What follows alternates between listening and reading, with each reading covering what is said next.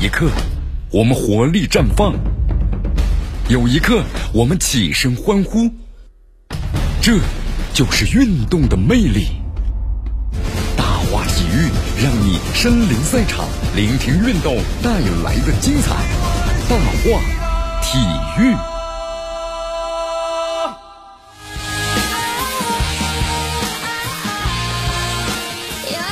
这里是大话体育，我的江南，继续锁定 FM 九十六点七绵阳广播电视台新闻广播。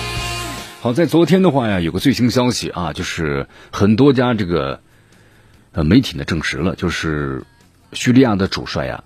马鲁斯确认说，叙利亚国家队呢将在月底开赴迪拜的集训，然后初步确定九月三十号和中国队热身，那么将中国队呢作为是十月十二号，就是这个十十月份十二强赛呢首战韩国队的假想敌。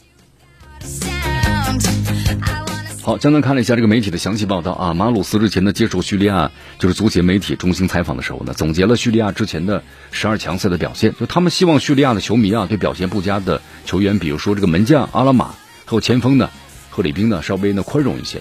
啊。虽然这个我们说了前锋在阿联酋呢错过了绝杀机会，但是呢带伤比赛呢情有可原。同时强调十月份呢对着韩国和黎巴嫩的比赛呢备赛时间呢已经不多了，那么正在呢巡回考察叙利亚的联赛。那么召回呢部分的状态出色的本土的球员，这马鲁斯还强调啊，十月份的两场比赛呢不容有任何闪失。那么应他的强烈要求呢，叙利亚足协在积极的联系热身赛对手，因为按照这个计划，叙利亚的国家队将在联赛的第五轮结束之后呢，就是九月二十五号集结，然后呢到这个迪拜集训。叙利亚足协呢和中国足协就达成了协议，在迪拜呢和中国队热身。我们说百分之八十的可能呢，时间安排在是九月三十号左右，然后呢叙利亚队啊就飞赴韩国，主力射手呢索马。将在迪拜的集训期间，我们说受这个伤情评估，啊，马鲁斯还希望他能够赶在呢对阵这个韩国比赛之前的复出，啊，终于有这个热身对手了。因为你没有热身对手啊，我们说光是集训呢和这个打比赛呢是两个概念的问题，你找不到一个最佳的这个状态，或者说自己有什么问题，我们需要注意些什么。而且我们说在当地的话呢，你看找这个俱乐部队，据说要价太高了，出场费巨额出场费，那就没有意义了。啊，对吧？你水平 也也不是很高，要那么高的这个费用。那么现在我们说了，所以咱们老对手叙利亚队就是一个很好的一个对手啊。那么确定的话呢，可能就是九月三十号和中国男足进行热身。我们说，对于中国和叙利亚呀，这两支都是把呢训练营放在阿联酋的球队来说呢，在十月份，我们说十二强赛之前打一场热身赛啊，对于这个备战呢是起到积极作用的。你看，包括像这阿曼嘛，你对阵这个日本队，为什么还能够？他竟然是爆冷门赢了日本呢，和他这之前的积极备战和打热身赛呀，还是有很大的关系。好，中国和叙利亚呢，我们说在十二强赛呀是为数不多，就是没办法在主场进行比赛的球队，尤其对咱们国足来说，你看李铁上任之后的话，因为疫情的缘故，一直无法的安排国际比赛，这是非常不利于呢球队磨合阵容呢和演练技战术的。国足这次备战期间呢，我们说不回国，而是把集训营呢就安排在阿联酋。某种程度上呢，我们说也是为了寻找这个热身赛对手吧，这样会提供一些便利。啊，其实咱们国足的话呢，我们说对手方面选择呀，你看前期呢是想找阿联酋当地的俱乐部啊，或者类似于伊拉克或叙利亚这样的没办法在主场比赛，把训练营呢也安排在阿联酋的球队。虽然这个中国和叙利亚呢，我们说在前四十强赛的比赛之中啊，因为场地等问题呢产生过矛盾，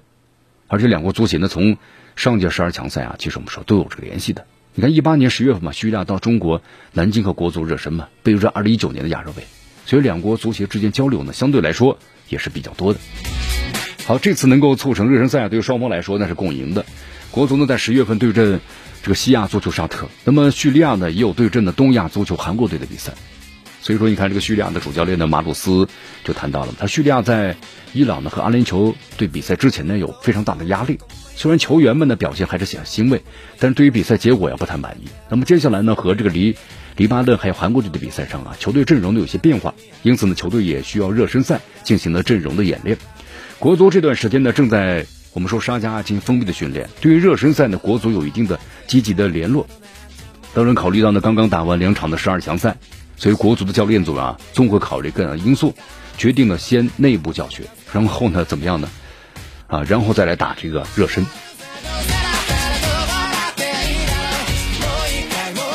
根据了解的话呢，在这个备战期间呢，现在李铁主教练呢安排的比较大的训练量，你看这个尹洪博和董春雨呢，因为国足训练比较大，出现一些身体反应，之前呢有点小伤啊，这段时间伤的好像有点复发了，所以说和张琳鹏一起呢特批啊进行这个恢复训练，在酒店里头了。不过两人的伤情我们说不算太严重，属于正常的调整性的训练，身体稍作恢复之后啊，就能够跟上了全队的训练的节奏。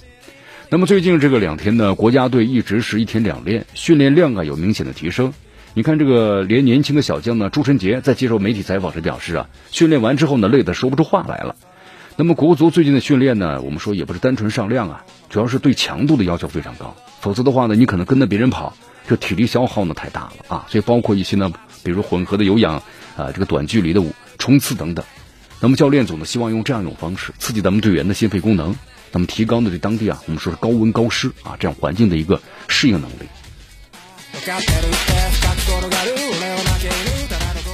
好，小将朱晨杰在采访时这样说道：“他说最近我们的训练呢强度比较高，有时候一天是一练，有时候一天的两练啊，两练上午呢在健身房训练，那么晚上做一个高强度的循环体能，有一个高强度对抗。所以说在这样一个很湿的环境之下呀，那么感觉确实好像练完之后呢身体特别累，话都是经常说不出来了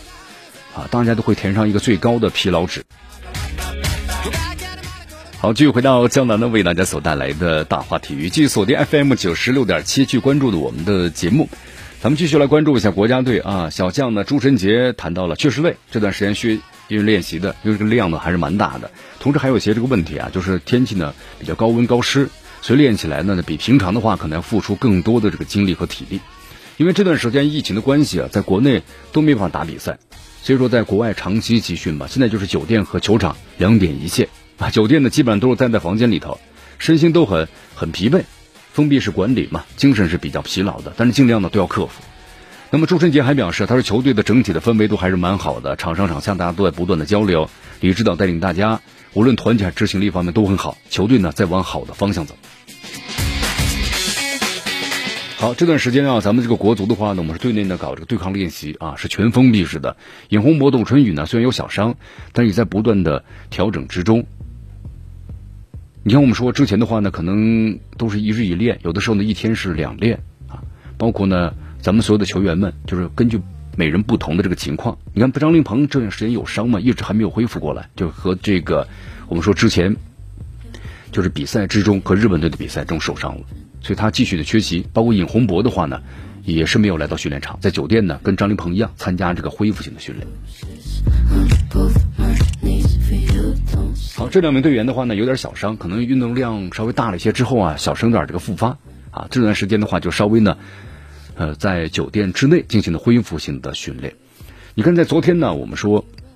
训练当中啊，不像之前展开大运动量的训练，结合呢球队的这个有氧体能储备训练啊，运动量呢要小了不少了。同时呢，技战术内容我们是明显多起来了，两侧边路的中路，还有中路球员的包抄，包括一些呢定位球的练习等等等等，那么都在进行这方面的这个练习。所以咱们的球员们要适应，特别技战术。你看咱们的攻坚战呢，一直都打不好，特别是往禁区内传球啊，呃，这这这种，包括像日本队，其实打的也不是特别好这方面啊。你看跟这些欧洲球队相比的话呀，那种传接配合、那种意识，几下就把你的防线给撕裂了啊，冲击力、速度非常的猛啊和快，力量非常大。那么咱们中国的特别亚洲球队这方面呢，我们说做的还是很很弱啊。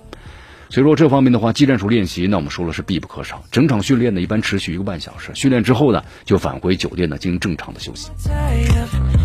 我们说咱们中国队啊和越南队的比赛呢是在十月七号，也一算下来的话，也没有多长时间了，二十来天左右吧。啊，这段时间咱们中国国家队呢还在进行的一天一练的内部对抗啊，有点强度。目的呢就是用意很明确，就希望国家队啊，咱们的国脚们呢尽快的进入角色。是吧？十月七号中越大战提前做好准备。那么国家队呢，之所以没有寻找当地的俱乐部，因为是对方呢出场费呢要求太高了，而且没有任何的意义。而且他们的这个国内联赛已经恢复了，所以联赛呢都是周四和周五进行。因为阿拉伯国家的周四啊、周五相当于咱们国内的周六和周日，所以说当地的俱乐部呢不太可能派出队伍啊陪中国队呢进行相应的